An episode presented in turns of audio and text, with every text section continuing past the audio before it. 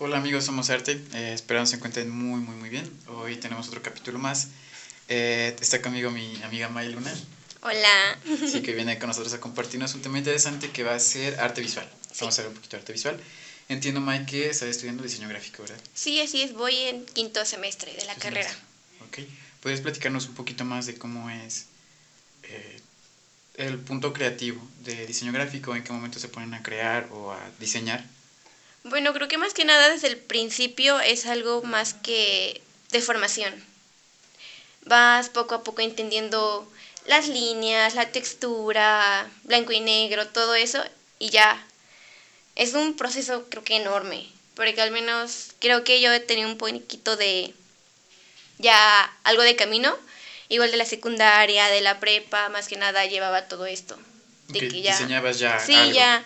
O sea, ya tenía la idea de, por eso no se me complicó tanto, pero sí ya entrando a la universidad es otra cosa, pues más diferente, más amplio, muy, muy complejo, en cuestión de que tienes que simplificar todo en algo, porque pues prácticamente eso es el diseño. Decir, transmitir la idea, pero simplificarla para que la audiencia lo entienda mejor.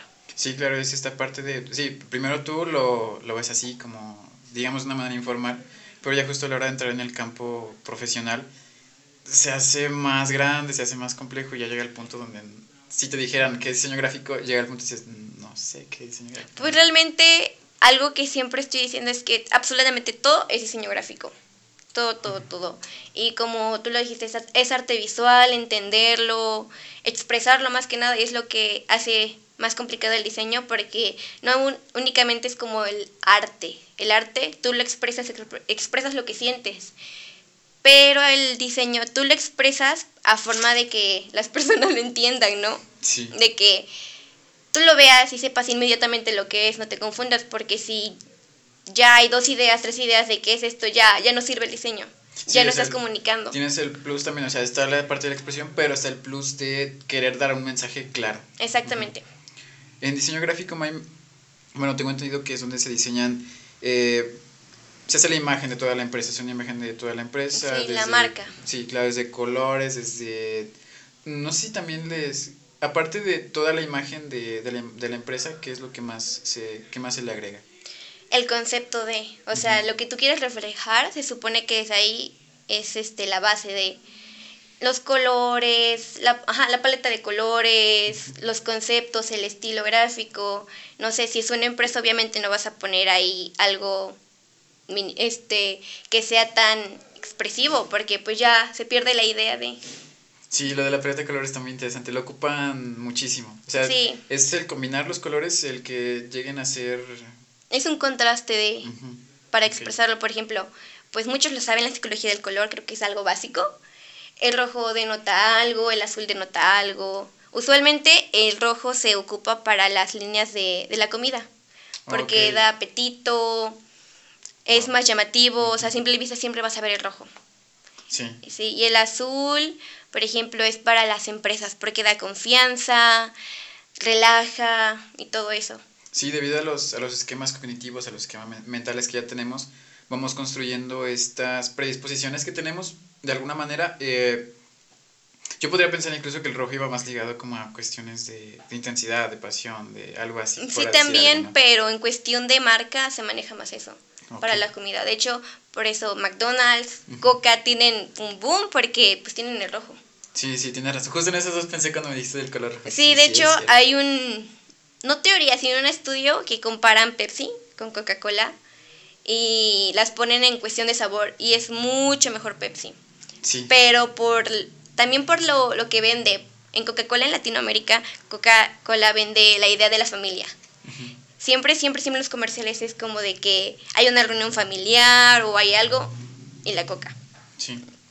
Y Pepsi no. Pepsi en Estados Unidos es más como que relevante porque te vende la idea de independencia, de ser solitario, de éxito, y pues allá sí es como que lo que... No, este, dificultades técnicas, creo que ya... Creo que ya. Se cayó. Sí, sí. Pero sí, vende como que más eso, por eso al menos aquí todos, todos, todos, todos pues consumen coca, a pesar de que el sabor es muchísimo mejor en Pepsi, por el color y por lo que pues han vendido bien la marca. Sí, no, y también Pepsi eh, tenía comerciales maravillosos en los que eran los 90, 90, 2000, por ahí sí tenía comerciales hermosos que me imagino que también es algo parte de lo que ven en Sí, la, la, historia de... Claro, sí. Al menos Pepsi abarca demasiado porque sí, como tú dices, pone mucho de diferencias sociales, lo, sabe, lo ha sabido vender, pero pues en Latinoamérica no. Por lo mismo que te digo, que abarca más lo de la familia y Pepsi, pues otra cosa diferente. Creo que vendería mucho más si pues los latinoamericanos no, no estuviéramos tan aferrados a sí, sí. Sí, porque sí tiene comerciales súper buenos, tiene, tiene una idea pues más fuerte. Sí, porque al final de cuentas consumes lo que te representa, digo. Sí. Eh, si tú tienes una idea sobre lo que es precisamente familia, si tienes una idea de lo que es independiente, si lo que es... Vaya, tú lo absorbes. El producto que a ti te represente lo que es para ti algo, lo consumes, lo tienes porque digo, ah, esta es una parte de mí, no, yo me veo reflejado en ese, en ese producto, sí. También, creo, supongo que también entra la parte de, de vaya, ya sea el diseñar un, un una marca, el diseñar un, incluso un comercial, al promocionar algo, ya viene incluida también una parte de, arte que viene incluida en símbolos, que viene incluida en pequeñas referencias, en cómo es el proceso de pues, creación de un... Pues al menos como tal los símbolos serían pictogramas, que es lo que hace que sean más este más, más este exactos. Al menos pues el de los baños, el de caminar, alto y todo eso. También pictogramas es un tema de, de arte, porque realmente es arte visual. Como te digo, todo, todo, todo, todo lo que nos rodea es arte. Porque está comunicando algo, porque está expresando algo. Únicamente, al menos en los pictogramas, tiene que ser muchísimo más exacto. Porque tienen que entenderlo cual, cualquier tipo de, de personas y de todas las edades, de todas las culturas, ese tiene que ser un concepto universal. Por eso creo que es un poquito más difícil comprender los pictogramas. Ok, para los que nos están viendo, ¿qué, sería un, qué vendría siendo un pictograma? Un pictograma es por ejemplo, las, las señales que están en, en la calle de alto, de cruzar, de, de los baños, el de hombre y mujer, los de discapacitados y, todo eso. Ok. Sí, eh, sí, justamente estamos esperando la, nada, como una señal, un, algo que nos indique algo, algo más. Eh, bien, May, también veo que dibujas y dibujas muy bonito, también pintas. Entonces, bueno, ya me platicaste que tiene este proceso previo antes de entrar ya a la carrera profesional. Existen estas pequeñas pautas de, de afinidad hacia el diseño, de afinidad hacia la creación a través de pintura, de colores. ¿Cómo es que eh, ya pintabas desde antes, ¿verdad? O sea, ya... Sí, sí tenía la idea, pero no como tal. O sea, dibujar, no sabía dibujar. Realmente siempre me gustó como que más pintar, pero sí, obviamente mis trabajos de, de la secundaria no, no tienen nada de relevancia con los de ahorita. Es que es impresionante cómo yo, yo, yo pensaría cuando los vi, dije, no, ya dibujas desde años, te lo juro. ¿Y cómo es que adquiriste la técnica del dibujo? Eh, ¿Cómo es que adquiriste esta habilidad? Pues realmente, como tal habilidad, no me di cuenta en qué momento dije, no, ya, ya sé pintar, ya sé dibujar, porque, pues te digo, en la secundaria era como que más, más leve, era más un hobby que algo que me quisieras, quisiera, quisiera dedicarme a hacer. Y ya en la prepa tuve una como capacitación de diseño, que igual tenía mucho que ver entre el diseño gráfico y la arquitectura. Y en mi materia de arquitectura sí veíamos mucho como que de, de mano alzada, de bocetaje, igual en diseño, como que las dos se fueron nivelando y igual como te digo, empezando de poquito en poquito, te vas dando cuenta que ya, ya puedes. Sí, y es, es muy interesante porque, bueno, lo hablaba yo con Kike en un programa, no sé si este voy a salir antes, ¿no? pero ya habíamos hablado un poquito acerca de, de, de, al, de al ser arte visual, tiene la facilidad de ser instantáneo, o sea, tiene el chance de ser un conecte directo con el, con el objeto que estás diseñando o bien con el objeto que vas a, a fotografiar o que vas a... La, la interpretación, pues. Entonces, ¿cómo es que tú ves el mundo? Digamos, alguien normalmente lleva, a través de los esquemas que se construye, ya va viendo cómo es el mundo, de, ah, ok, eso se parece a esto, no, a esto me recuerda a esto. ¿Cómo es que tú a través del diseño, a través del arte visual, ves el mundo? ¿Lo ves como tú en una calle ves un chance de cómo modificar algo, de una forma, de un... Este lugar está muy bien para una foto, este lugar ah, está muy bien para... La, el potencial del lugar, yo creería. Porque más que nada, también una cosa es la luz, al menos en la fotografía es la luz, es algo enorme. tuve una profe que siempre decía que las fotografías con flash no sirven. Y hay horas específicas para tomar fotografías. Porque, pues realmente fotógrafo, fotógrafo es la persona que la toma y ya quedó. Ya una persona que las edita es un editor. Fotógrafo únicamente es eso. Y al menos como tú dices, el potencial del lugar es en cuestión de... Hay algo que se llama la regla de los tercios. No, no lo había escuchado. ¿Cómo es? Es, al menos en la cámara, cualquier cámara, de celular, cámara normal, o sea, cualquiera, tiene algo que es como una retícula. Ok. Ajá, que tiene nueve segmentos. Casi nadie la ocupa porque pues igual no la conocen. Y de esa retícula los cuatro puntos en medio son los puntos focales. El cerebro usualmente lo ve cualquier punto en esos cuatro y obviamente es lo primero que ve. Ok, sí, sí, sí, también porque, bueno, es, es la... También porque en diseño supongo que no dejas nada al azar, o sea, todo recurso se ocupa, todo recurso en cuanto a sea imagen tiene que ocuparse porque da un significado cuando lo ves. Exacto. No tienes que dejar, o sea, tiene, todo tiene que complementarse con todo y ser parte del ambiente que ya se construyó. Sí, o sea, no es solo, ay, lo hago y se ve bonito, porque realmente no, no estás comunicando absolutamente nada. Es como te digo, el diseño es que sí tiene mucho que ver con el arte, ¿por qué? Porque es una rama de él y casi todo pues lo, lo aplica, Sí. pero el diseño es como que más exacto. Como tú dices, no puedo dejar nada al azar, tengo fuerza que hacerlo y no, pues, no solo se ve bonito o no me gusta o cosas así, no, sino es que, no sé, tiene que comunicarme algo exacto, que yo lo vea, lo entienda, lo, lo, sepa, lo sepa explicar. Sí, porque digamos que si algo sale accidentalmente de algo que yo tomo, ta- automáticamente se le adjudica ya un significado yo como, como receptor, ¿no? O sea, puedo yo tener aquí la, la imagen de, de lo que se está promocionando y yo veo algo más, digo, ah, eso qué significa, ¿no? ¿Eso qué será? Sí, es justo la parte de darle un significado a todo lo que, lo que se diseña, todo lo que se va a presentar.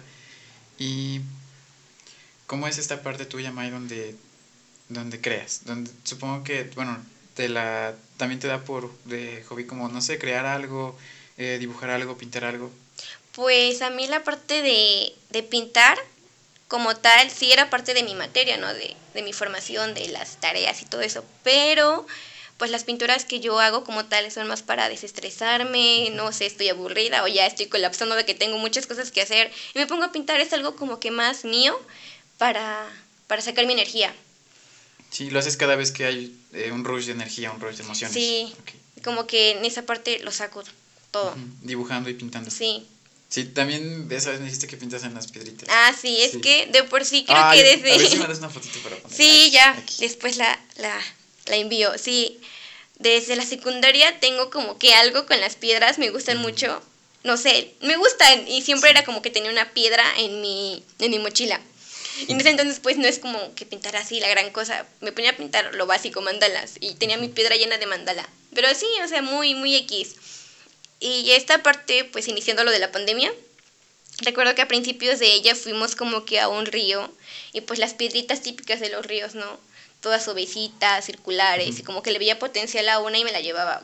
Fácil me llevé mi mochila casi llena de piedras. Tengo en mi casa un montón de piedras y ya de ahí empecé como que a usar mis piedras y a pintar, a pintar, a pintar, a pintar.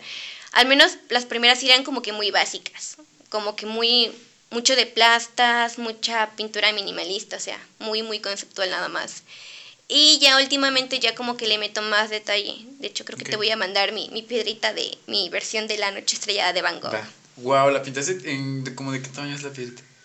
Algo así, pero sí, o sea, Sí. no está tan grande, pero lo mismo que son detalles, cuesta un montón, sí me habrá llevado, no sé, una semana, dos semanas en hacerla entre pausas y que se seque y así, porque sí, es un rollo. Y como es adaptarse a la forma de la piedra, sí, está muy, muy cañón. ¿Qué encontraste en las piedritas para querer pintarlas? Pues es que te digo que más que nada de una parte de aburrición, porque como era en secundaria, no hacía nada y cosas así, pues sí tenía piedras, pero pues ni, te digo, les ponía mandalas, me ponía a escribirles y así, y como en ese entonces no conocía muchos materiales, ni muchos estilos, ni muchas texturas, pues era lo básico. Y ya de ahí, cuando me fui a Puebla, sí era como de que, pues, ¿qué hago, no? Y todo por estar queriendo estar en movimiento, tener algo en las manos. Me puse a estar pintando y buscar ideas, y no, esto se ve bonito, lo pinto en una piedra y cosas así. Como que no había asociado eso de poder pintar en ellas. ¿En diseño gráfico también ven algún tipo de pintura libre o, o te ha fomentado a ti la creatividad de, ah, ok, quiero pintar en un lienzo o algo y, mm, bueno, ¿te, ¿crees que te da herramientas para una parte creativa de ti, para querer Sí, crear yo creo ya, que sí. pintar algo? Sí. Sí, porque realmente es como te digo, es un proceso. Yo creo que no sé si quiero empezar a pintar, no sé, primero un, un animal, un colibrí, algo así, termino pintando un paisaje. Como que esa idea se va transformando y como ya vas conociendo varias leyes, como la ley de simetría y todas esas que te estaba comentando al principio, pues sí te van dando esa forma para que saques algo totalmente nuevo. Igual hay varias ideas que vas sacando y vas combinando entre ellas. Sí, justo es en la, en la pintura donde sí comienzas dibujando algo, pero ese algo te trae recursos de algo más, entonces resulta ser una mezcla. Empieza siendo algo, pero cuando Ujú. lo un- se- termina siendo algo completamente distinto. Sí, porque idea. pues al menos en mi caso al principio busco referencias de algo parecido para que no esté tan, tan perdida al hacerlo y ya de ahí cuando me doy cuenta ya no tiene nada que ver con lo que estaba queriendo hacer. Sí. Cada, este, pintas cada vez que tienes un ruido de emociones, me dijiste, ¿verdad? Sí. ¿Qué es lo que has pintado? Uf, he pintado como un desierto, flores, más que nada creo que pinto paisajes, Ujú. son los que he, he pintado. Igual, un tiempo llevé una materia de fotografía, así que igual tengo un poquito de conocimiento. Ujú. Y sí, soy muy, muy, muy fan de, de fotografiar nubes. Creo que Sí. son tan bonitos que tienen textura, tienen color. Y no sé, me encanta esa parte también. ¿Qué es lo más difícil que crees que es pintar? ¿Cuál es lo que más te ha costado pintar? Yo creo que pintar serían nubes o mar. Sí, me imaginé, sí. Porque pues es textura, es una textura que tiene que ser exacta, pero tampoco tanta porque se convierte en plasta. Así que tienes que saber nivelar esas dos partes para poderle dar la alusión de que es o mar o son nubes, porque si no, Sí. cualquier otra persona le vería y únicamente ve manchas. Sí, tienes razón. Es, es que sí, es, es re complicado. Yo, por ejemplo, que me cuesta mucho pintar y dibujar, la verdad. Sí es... O sea, es que tú ves una pintura, no sé, de, de lo que sea, y dices, wow, ¿cómo es que pudieron hacerle una textura? O sea, parece una foto, ¿no? Parece una fotografía. Eh, bien, Mike, ¿cómo obtienes tu inspiración? ¿Cómo es que, que te inspiras para... Yo supongo que para crear, más que diseñar o más que pintar, sería el, el darle salida a una idea, el darle salida a un pensamiento y cómo es esa parte de ti para crear. Pues inicialmente, como te digo, una parte fundamental es el estrés que tengo. Otra es que me gusta mucho caminar, así que yo creo que por eso se va mucho que asocio los paisajes con el arte, porque cuando camino pues veo tal cosa, ya pinté esto, ya le tomé foto a esto, así que como que mi cabeza va mezclando todo un poco y ya de ahí sale lo que hago. Sí, en los momentos de reflexión. Sí, creo que los momentos de pausa sería, Sí, donde te das un desconecte de, de todo, de lo que eres, de la escuela, de venir a cumplir un rol, o sea, ya se queda Mayla de las clases o Mayla de los amigos y ya no, es como un descanso total de todo. exacto. Y es Sí, justo ahí porque donde- realmente si tú te sientes en un lugar y quiero hacer esto, por ejemplo, con la tarea, así es con cuando me piden, no sé, hacer bocetaje o hacer diseños, te quedas ahí como, no sé, tres, cuatro horas y no haces absolutamente nada. Lo que haces realmente dices, no inventes, son, son porquerías las que estoy haciendo. Ujú. Y ya, son como que muy de que tengo que hacerlo, no me sale. Sí. Y ya salgo a caminar o me despejo un rato, me distraigo y ya al segundo ya hice tres, cuatro bocetos en un rato. Huevo. Sí, em, ay, se me fue la pregunta, la estaba pensando, pero me viajé con lo que me dijiste. Te- eh, imaginé, precisamente me imaginé lo de los bocetos y también cuando es la desesperación de... No, no sé cómo es el, el bocetaje, eh, les mandan algo ya a ustedes y ustedes se encargan de darle forma o de darle... No, únicamente el bocetaje es, por ejemplo, de una etiqueta de, no sé, creo que lo más reciente que he hecho es de un jugo, que tuve una tarea de eso. Te dicen, el jugo tiene esto, tu concepto, no sé, es transmitir el sabor del, de la fruta.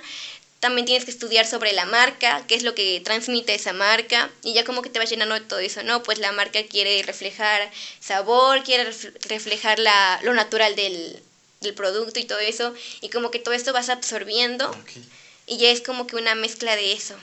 Y con esa idea, Mike, ¿cómo sería tu...? Escu- eh, he escuchado mucho acerca de cómo se construyen los conceptos de un restaurante, como Ujú. de esos conceptos muy hipster, muy vintage, de, ok, esto es, no es, este, no está en escombros, no es rústico, no sé, algo así. Pero, ¿cómo sería el, el target ahorita de, de pegarle a un, a un buen diseño, un buen concepto de un restaurante en estos tiempos, digamos? Algo que no tiene mucho que leí es darle una buena fachada. Porque quieras o no, atraes un montón de gente ahorita, porque, por ejemplo, no sé, hay, hay algo bonito, algo atractivo visualmente en ese lugar que no es diferente a los demás, como tú dices, restaurantes o cualquier otro negocio. Y obviamente la gente va, aunque sea para solo para tomarse una foto, va. Aunque venda cualquier otra idea del lugar, pero va por eso. Claro, sí, y creo que, bueno, justamente con eso me, puse a pensar en los demás, en, no sé, digamos, restaurantes que están en plazas, que de repente tienen el, la pinta de parecer bancos, ¿no? O sea, es muy... sí. Y después yo pensé en las tiendas de estas que están a un lado, donde la gente ya sabe que, donde ya no le importa la fachada, sino sabiendo lo que hay dentro, ¿no? O sea, puede, bueno, quizás eso sea con el tiempo, ¿no? De ya la gente me conoce, mi contenido, entonces ya sabe, entra y compra, ¿no? Sí. Entonces ahorita digamos lo, lo importante sería darle una buena fachada al, Yo creo que sí, porque pues como tú dices, estos restaurantes venden por el tiempo y no sé, ya haciéndole mucha publicidad y igualmente ellos venden algo más elegante, más alto, más de clase y pues realmente el público que va obviamente es corto. Sí. Pero si quieres darle algo más rápido, algo que esté al nivel de sí, sería una buena, un buen un buen este arte de interior. No, y lo que ustedes hacen es un, un álgebra impresionante porque no es, o sea, es somatizar una idea, es volver física una idea y, y, no solo eso, sino el darle una personalidad a una idea, construir una persona que, ah, esa persona me da esto, ¿no? O sea, es construir completamente una, una sensación, una emoción físicamente, ¿no? Sí, exactamente. De hecho, por eso el diseño es tan bonito porque abarca demasiadas cosas, no solo de que, ah, es la que hace lonas, o sea, no. Es enorme su campo, este, que transmite, te digo, puede ser fotografía, puede ser ilustración, puede ser marca, tipografía, también abarca demasiado de esto de, de los libros. También los libros llevan mucho diseño, también creo que es algo que respeto porque ya conociendo un poquito más es un tema bastante complicado. Sí, porque es, es que es eso, ¿no? El que la persona se sienta identificada con el libro, porque al ser millones de personas hay millones de interpretaciones, porque puedes bien clasificar, ¿no? Decir, a ah, cierto grupo de personas les gustan más estos libros, cierto grupo de personas más estos, ¿no?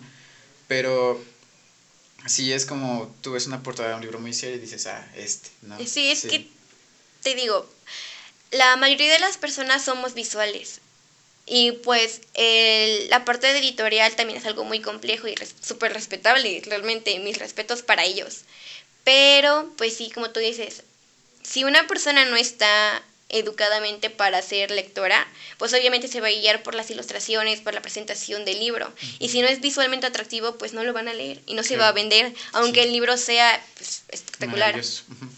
No, y creo que también con eso es luchar con, con la estética que viene de todo el mundo, ¿no? Porque de repente son gustos adquiridos de un país a otro país y es este, este restaurante se vende más porque lo vi en otro lado, ¿no? Entonces vamos, es mucho de de estar, creo que yo en constante evolución, en constante conocimiento. Y tienen que informarse para qué público están, porque no sé, si quieres vender una idea a tu público que son personas de arriba de 40 y les pones algo de los tiempos de ahorita o de la música, no van a entender nada. Y obviamente tu producto o tu marca no se va a vender porque no te estás dirigiendo correctamente a tu público.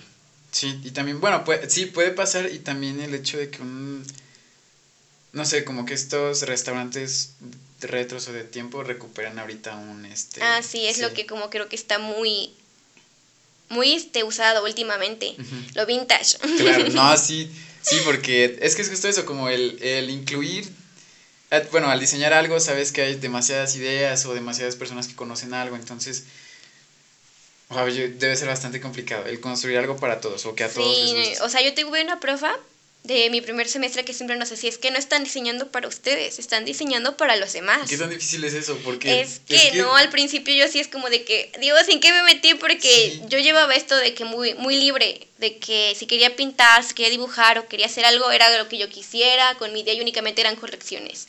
Y aquí no, es totalmente diferente. Ya lo de...